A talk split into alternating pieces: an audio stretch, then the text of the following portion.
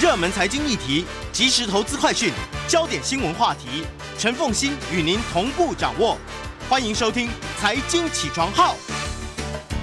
Hello，各位听众大家早，欢迎大家来到九八新闻台《财经起床号》节目现场，我是陈凤欣。今天呢，要为大家来介绍一个一家金融科技公司啊，这我在大概是两个月前吧，哈，差不多。嗯、对，两个月前呢认识，然后他真的非常非常的年轻。然后呢，他是一个连续创业家。那我我是非常熟悉金融界，就跑金融界的新闻很长的时间呢。那我也觉得 FinTech 金融科技很重要。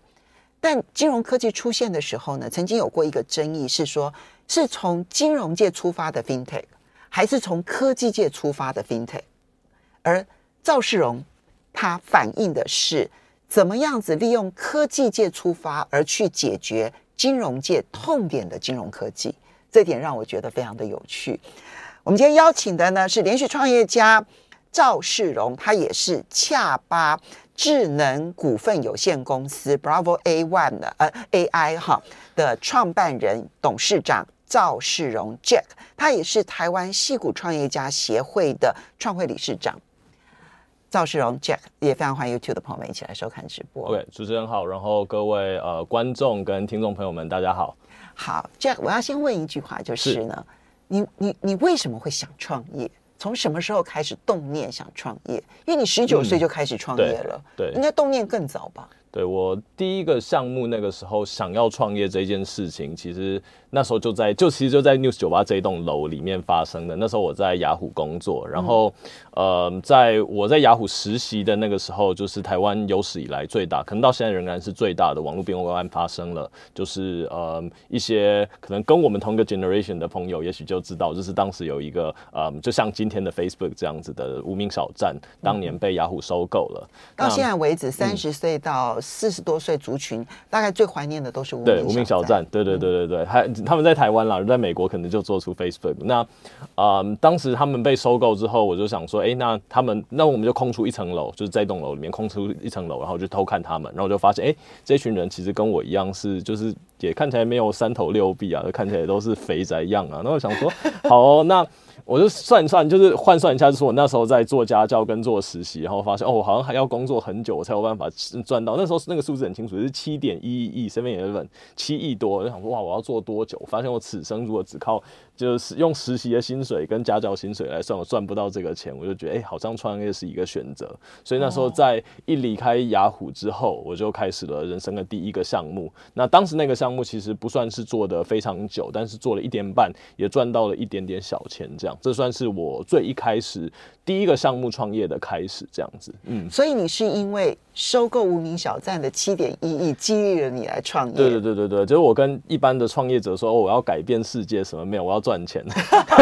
对，从一开始就目标明确，对，目标明确是要赚钱。那那时候也确实也是赚到了一点点小钱啦，这样子。嗯，当然，嗯嗯，之后当然还有再再创其他，但是我想要特别谈的就是这一次的恰巴，因为我重点是要放在 FinTech。嗯，其实你从二零一六年的时候呢，你就是这这是应该第三次创业了，对，第三个项目了。好，第三个项目。那你在这一次创业之前呢，其实你只有确定你要创业，其实那时候并没有想到 FinTech，对不对？好，你选了八个题目，对，嗯，结果最后留下来的是 FinTech，嗯，你你那时候对金融界说，因为你是台大电机系，是是是，这个学士、硕士，对，其实有念博士班了哈，对对对，但没有交论文，我是我是 drop，我是 drop，对对对对，好 OK，那那但是呢？你所以你对于电机啦、科技啦是非常的熟，对。那你怎么会想到要有这么多的选择？嗯，然后最后八个项目当中，你会选择到金融科技呢？嗯，首先其实第一个是我在呃电机系或者说之后读电机所，其实我专长是在 computer science，就是计算机科学。那计算机科学其实跟我们一般理解的资讯工程比较接近一点点，所以我的专长其实本来就是在软体工程，嗯、这是第一个。那第二个其实是当时要做金融科技的时候，是我刚刚把前面一间公司的股票卖掉，然后刚出场那个时候，那那是那段时间其实蛮有意思，就是那时候其实我本来在等当兵，就是我那时候我我原本想的事情是说，哦，那我前一间公司结束，因为我我我在因为我在台大快要离开学校了，那一没有学籍，我就马上要抓进去当兵。可是因为你知道那时候呃替代役快要结束了，所以大家都在排替代役，然后我发现我其实反而我一离开没有办法马上入伍，我本来想要去找一个 gap，所以那时候就有呃创投机构有一些公司问我说，哎、我要不要去当专业经理？嗯，然后我去做了一个月之后，我发现创业久了其实没有办法上班了，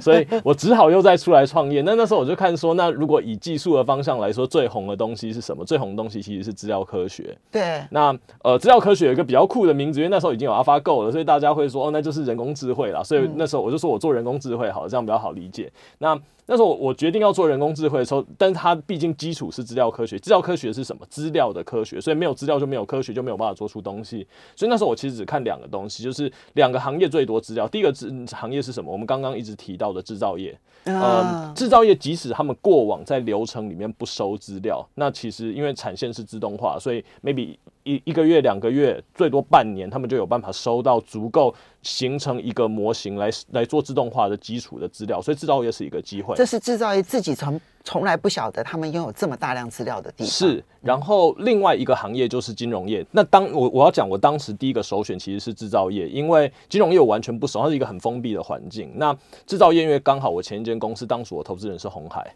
哦、所以呃那个时候我们就去跟就是呃当时还是呃亚太电信董事长的吕方明董事长聊这个事情，嗯、他就跟我说哦。好啊，那就是你来帮我们看看，就是这个 iPhone 的这个表玻璃，然后就说那但是你们要到龙华去，然后我想说哦好哦，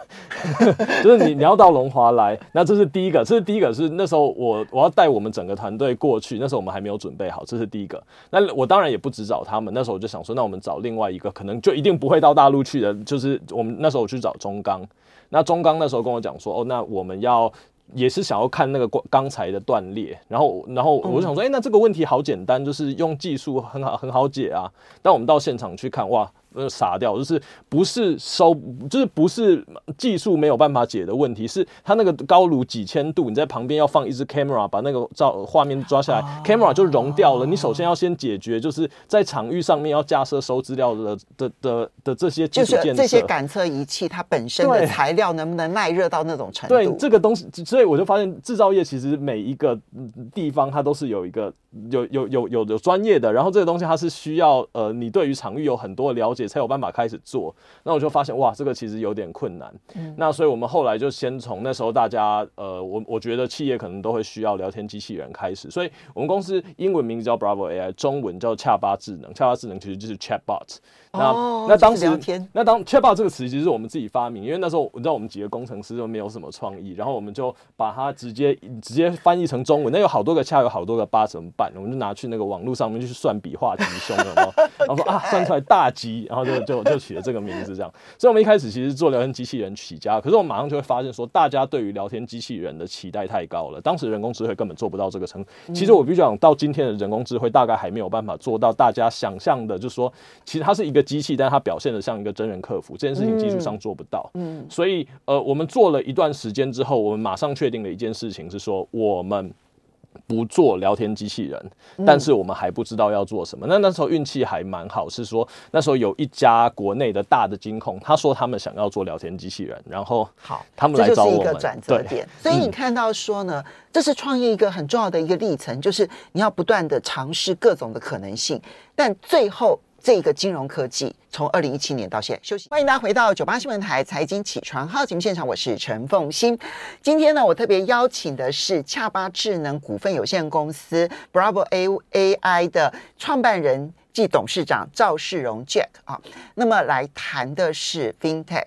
那其实刚刚的我为什么要特别问 Jack，就是说你之前在二零一六年到二零一七年呢，就是最后确立的这个项目跟金融科技有关的这个项目呢？其实是绕了一大圈，嗯，那这个绕这一大圈其实有它的意义在的，嗯、因为你就会发现说，在呃，光是从软体科技的角度来讲，所能够服务的范围，它的极限到什么地方？对，如果是在制造业，你真的希望能够改善它的自动化的这个历程的话，其实它必须要有很强大的软硬结合。对，是同意。嗯，这就是台湾现在制造业呢必须要去努力的方向。不是说它不应该做，嗯、而是它不是靠一个简单的软体然后就可以解决的问题，甚至于很难累积经验。是。那到了第二个部分，你想说做聊天呃，这个这个聊呃聊天机器人，嗯，那聊天机器人如果就服务业的聊天机器人而言的话呢，其实它现在的瓶颈还很对，很重，嗯。因为我其实自己使用的经验就是，他根本不知道我到底要说什么。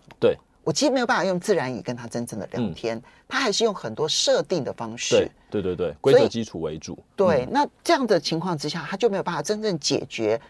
individual 就个人化的问题。嗯，好，所以你就发现这一条这一这一条路会走不长。嗯，好，好，转折点来了，一家金融科技公司来找到你们，金控公司找到你们，嗯、对，想要做聊天机器人，嗯、这时候你。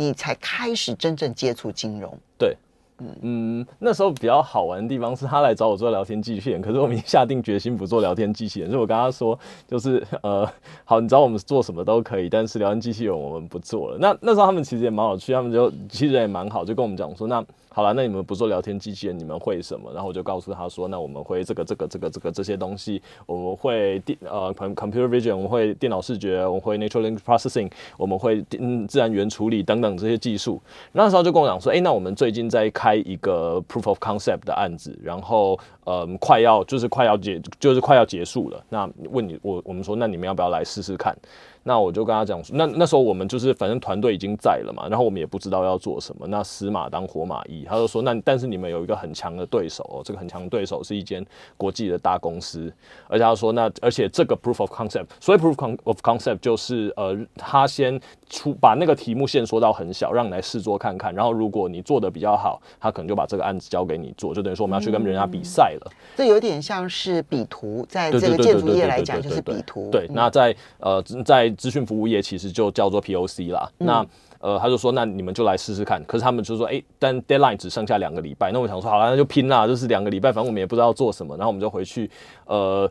日以继夜就做了两个礼拜，然后拿去给他 demo 给他们看。然后他设定的场景是什么？呃，他们在做的东西其实是我们现在的主力产品之一，就是在做理赔。那理赔里面其实呃，其中有一个很重要的关键，就是说呃，因为像医生他们就是最后最后，其实在理赔的这个过程里面，最后会有一段就是理赔人员要去阅读。医生写的医嘱跟病况，但医嘱跟病况是文章，那每一个医生的行文方式可能会不一样，嗯、可能会中英文夹杂，可能会有同一个疾病有很多种不同的名字，嗯、甚至医生可能不会 explicit 把名字写出来。举个例子来说，嗯、例如说他会说病患左手断掉，但是实际上这个正确的名称是病患左手上臂肱骨骨折。好，所以呃，这个人要读懂这个东西，然后把它翻译成保险的语言，那所谓就是所谓的国际疾病代码 ICD 码跟手术代码。嗯，嗯那当时我们做的这个事情就是说，把呃这文字翻译翻译成。从医疗的语言变成保险的语言，这是我们做的事。哦，这很重要。对对对对对。嗯、那我们那时候就就用他们给我们的资料，然后我们就去做了一做，就去做两个礼拜。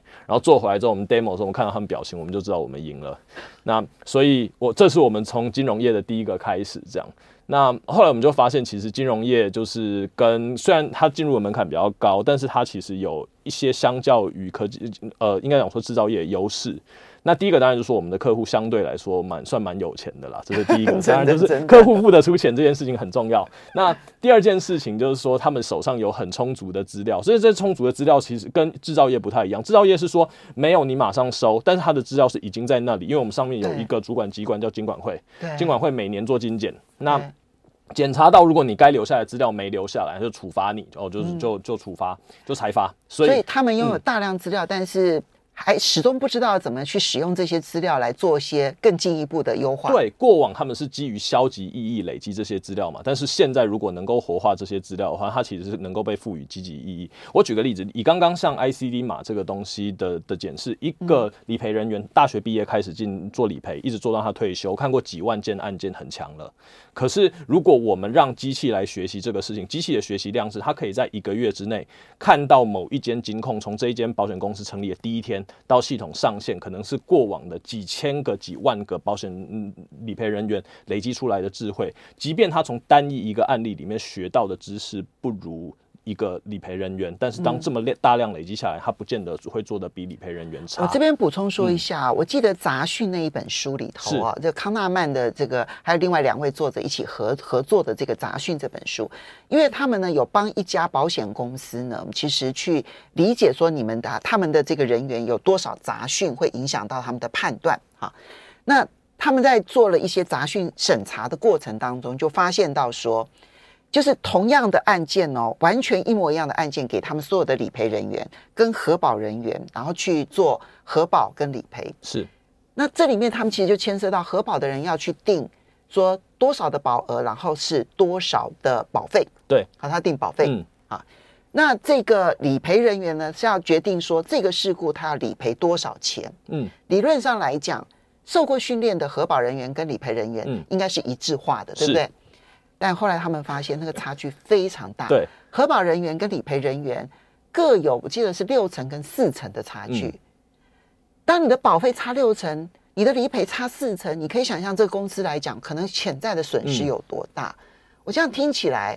他就像是要解决这个问题了，对吗？哇，就是凤姐已经要把我想要讲的话讲完了。没错，其实我们在解决有有很大的一块，就是这种 discrimination 的问题。discrimination 这件事情，其就就是讲说是歧视啦，或者说因为个人判断去做偏误，嗯、这个事情其实，在金融业算是严重的事。那这倒不是说你赔多赔少，因为老实说，其实像保险业，他们主要赚钱的地方来自于投资啦，嗯、就赔多赔少，其实对他们来说还好。最主要是因为有一个公平待客原则，你不公平待客，其实会被主管机关处罚。嗯。钱也不是问题，但重点是很丢脸呐。那对于企业形象很伤，所以他们也会很在意这件事情。这的确是一个很重要的一个因素，就是我们可以至少让机器做出来判断接近于过往所有可能看过类似案例的人的平均值。那我觉得这件事情其实是重要的。所以你们后来。嗯，就等于是说你们中选了，对不对？对，嗯，然后你们就开始跟这家公司合作了。对，这是我们成功的第一个案例。那你们到目前为止还跟这家公司合作吗？哦，有啊，有啊，有啊，有啊，持续。那合作到现在，嗯、你们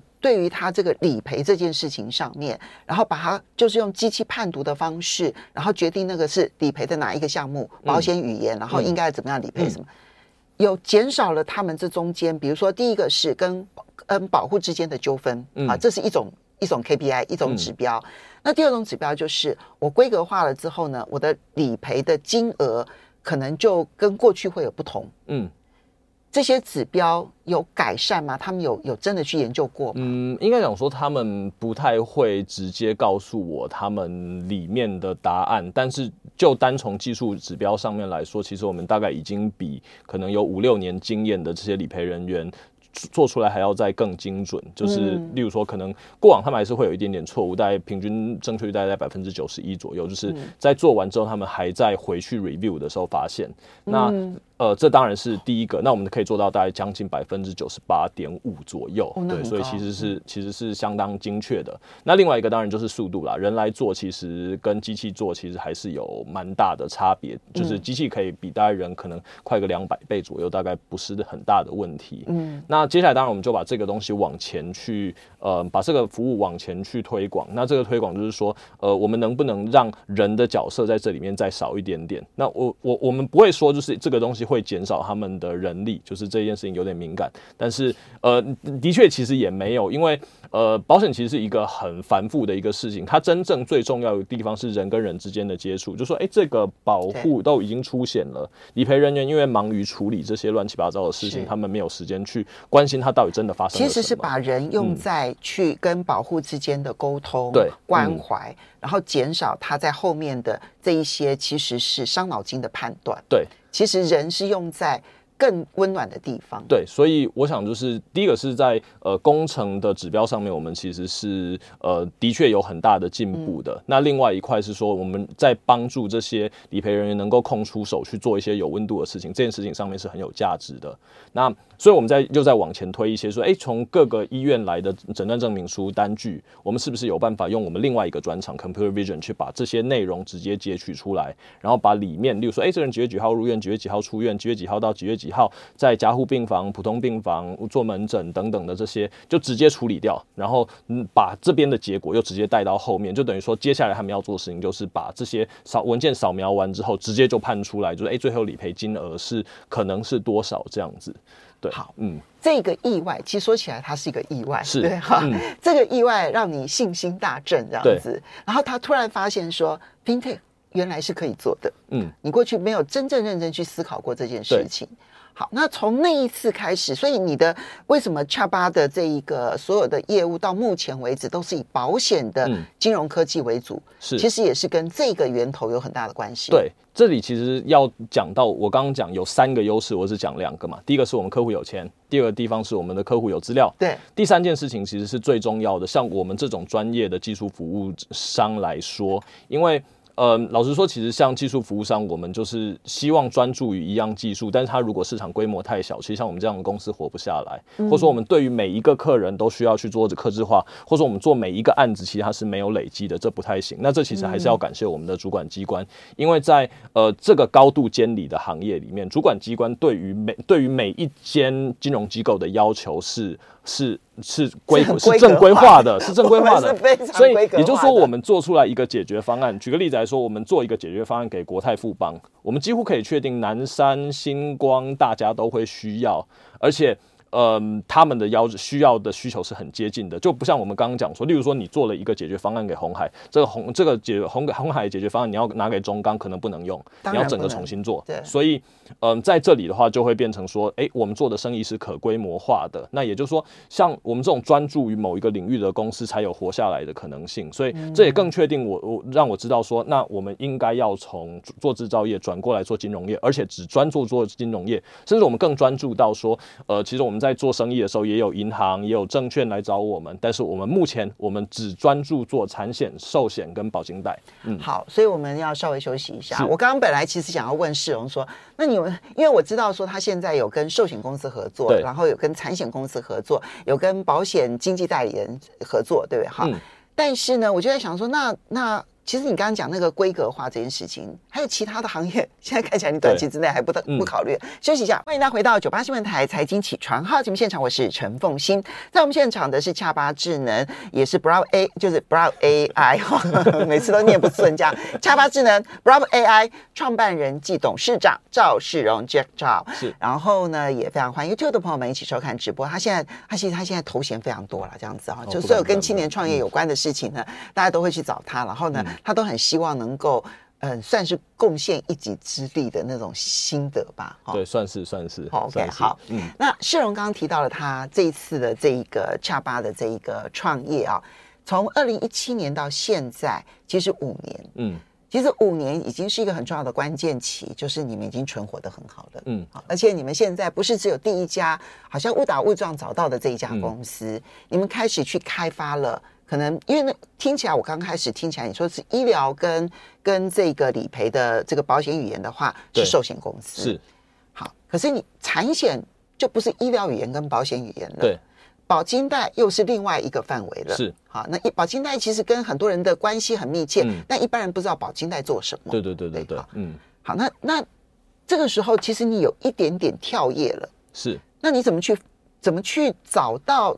呃，适合的客户以及适合的题目，嗯，这也是一个蛮好的问题啦。这也是我们跟绝大部分，如同刚刚一开始凤馨姐说的，就说，哎，那到底我们做 FinTech，到底是从金融跨过来科技，还是从科技跨过来金融？那大家知道我的 background，其实大家可以很清楚的知道，就是说，其实我是从科技跨过去的。那我想就是说，我们。呃，还是做自己最擅长的事情，所以其实我们公司里面一个金融背景的人都没有，就是全部大概都是我在电机系跟自工系的学弟妹。这是室友在跟我讲的时候，我有点吓一跳，我想说，哇。一个金融专业的人都没有，嗯、那这样子你们做的事情跟金融业会不会有一点这个话不投机呢？嗯、彼此之间到底能不能搭得上话？其实一开始是需要学习的啦，就像我一开始也习惯穿牛仔裤 T 恤去跟去去跟去跟金控的老板们见面，然后当然就是被讨厌啊，所以我就开始先从穿西装开始学嘛，所以现在开始每天会学着穿西装，但还是穿的跟金融业不太一样啊，就是我还是没办法接受那样穿，所以还是穿起来比较比较 stylish 一点，希望有啦。那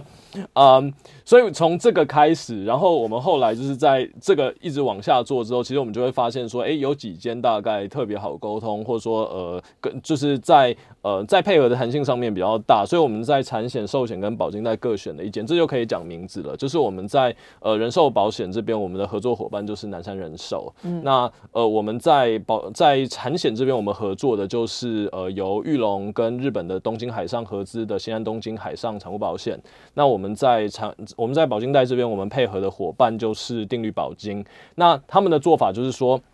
他们给我们一些 idea，然后我们来评估一下，说，哎，那到底能不能做？然后有没有规模化的可能性？那如果可以的话，由他们来跟我们一起 initiate 这个 project。但是 initiate 这个 project 之后，就是我们因为他们在这个前期的投入，投入很多 idea，然后甚至有一些在他们的 data center 里面要做的这些资料准备，他们要帮忙我们，所以我们会给他们相对有竞争力的价钱。你要不要举个例子？嗯、比如说像他们丢一个 idea 出来，嗯，他们丢什么样的 idea？那你们怎么去评估说能做或不能做？OK，好，那。这其实是一个蛮棒的一个事情，就是说我我刚刚其实接着讲完，就是说呃，在他我给他们比较漂亮价钱之后，有一件很重要的事情，我们希望规模化，所以它不能限制我们去卖给其他人。哦、对，所以这件事情是第二个重要的事。我举一个例子，就是呃，我们其中一个蛮重要的客户，现在东京海上，就是呃，这个保险有一段时间，但是蛮多人可能还是不知道，就是手机其实是可以买保险。嗯，好，那。呃，当年大概是在差不多四五年前吧，那时候这是我们在产险的第一个案子，就是呃手机开始卖保险的。可是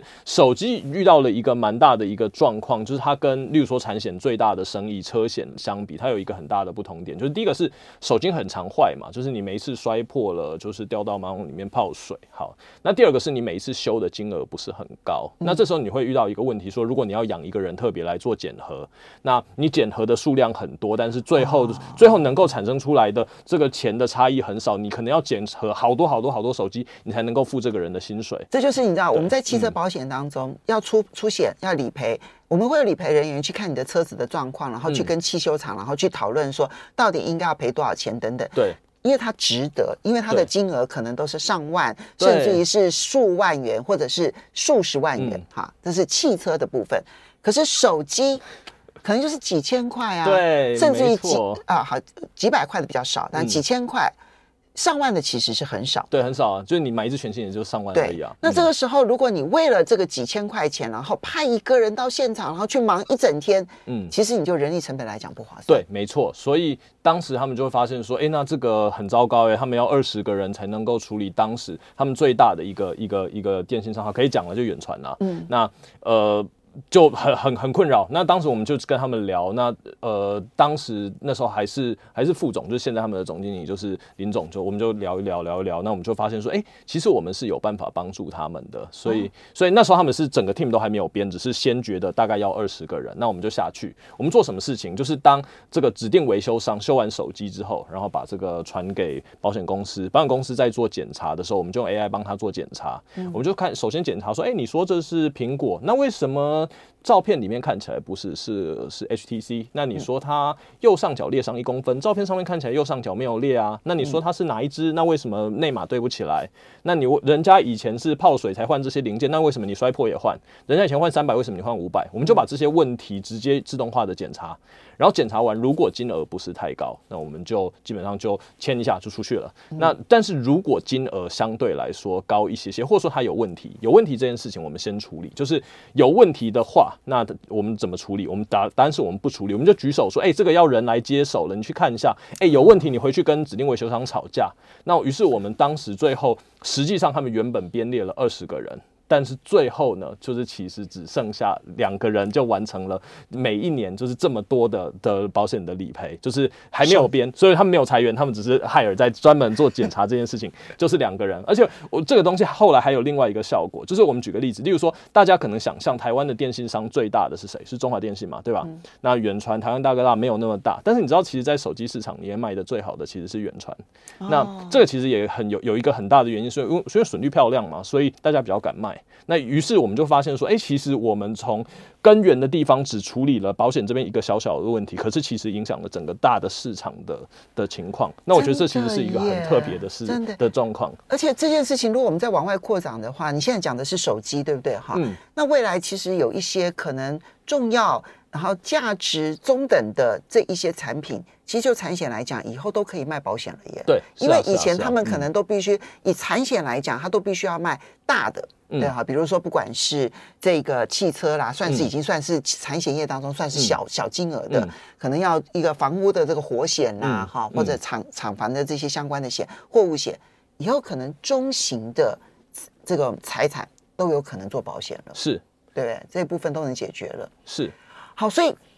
可是我还是要再问一下，嗯，你现在还是在专精在保险公司这一个领域当中，那不考虑往证券啦、银行啦，或者是其他的金融业发展的重要原因是什么？嗯，其实应该讲说，做人工智慧这一块其实蛮重要一个事情，其实还是讲 vertical domain 啦。那呃，留两块，第一个地方是说，这地方还是需要一点点领域专业，这个可以减少很多我们跟客户沟通的时间。那另外一块是说，呃，其实像这样子一个重大的算是流程上面的变革，通常需要呃至少副总，但通常可能不见得副总有办法拍定，嗯、也许要总经理或是董事长才有办法拍定。呃，这个需要时间建立啦，就公司的高度的由上而下的这个嗯确立是很重要的，是那必须由上而下哦。是，然后我再我再讲另外一个事情，就是我们现在还有另外一个算是呃算是政策上面的重要性，所以我们暂时更不能转换。就是从去年一到六月，就是哦我们跟金管会沟通了好多年，最后就是现在保险局的司局长终于就是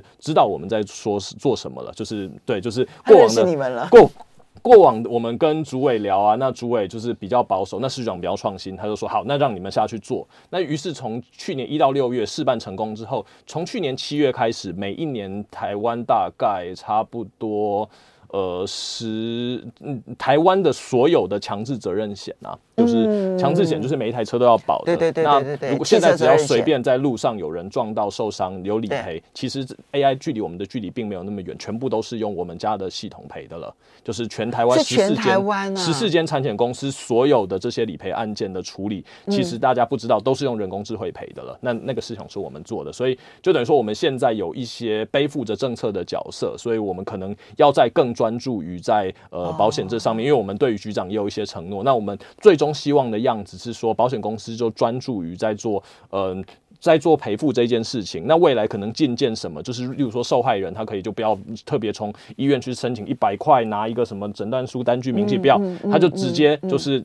拿到了之后，他就直接上传，就是上传到那个系统里面，然后保险公司处理就直接拿到钱，他都。因为汽车强制呃第三人责任险这件事情呢，它其实有牵涉到了属于这个体伤的部分，然后也有也有牵涉到属于财财损的部分。对，而你们刚好寿险跟跟产险都有，对，我们专注还是在体商了。OK，嗯，好，就体商，然后可能接下来会有残证、残废等级等等这些议题，这样。哦，所以保发中心跟保发中心合作，对，我们的 data center 就放在保发中心那边。好，所以我我这边呢就很高兴跟 Jack 来聊哦，就是谈这一个 FinTech 的这发展，其实。它其实代表的这个这个领域，在金融这个领域当中，痛点太多了。其实科技能够做的事情，还真的比我们想象中多很多。非常谢谢 Jack，也要非常谢谢大家的收听收看。以后有机会再来找 Jack 聊天好了。嗯，谢谢。谢谢。